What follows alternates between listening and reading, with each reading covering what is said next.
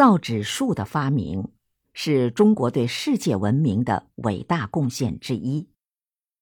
早在几千年前，我们的祖先就创造了文字，可那时候还没有纸，要记录一件事情，就用刀把文字刻在龟甲和兽骨上，或者把文字铸刻在青铜器上。后来。人们又把文字写在竹片和木片上，这些竹片、木片用绳子穿起来，就成了一册书。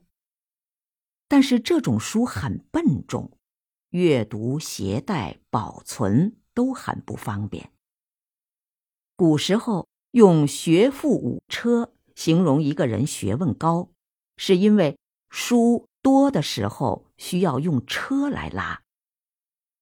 再后来，有了蚕丝织成的帛，就可以在帛上写字了。帛比竹片、木片轻便，但是价钱太贵，只有少数人能用，不能普及。人们用蚕茧制作丝棉时，发现盛放蚕茧的篾席上会留下一层薄片，可用于书写。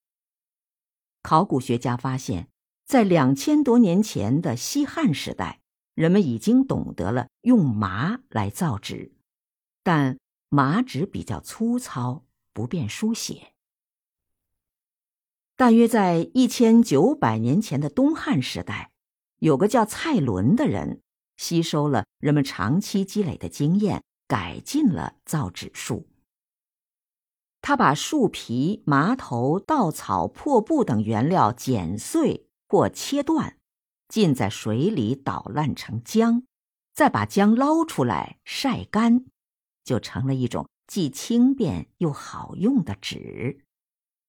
用这种方法造的纸，原料容易得到，可以大量制造，价格又便宜，能满足多数人的需要，所以。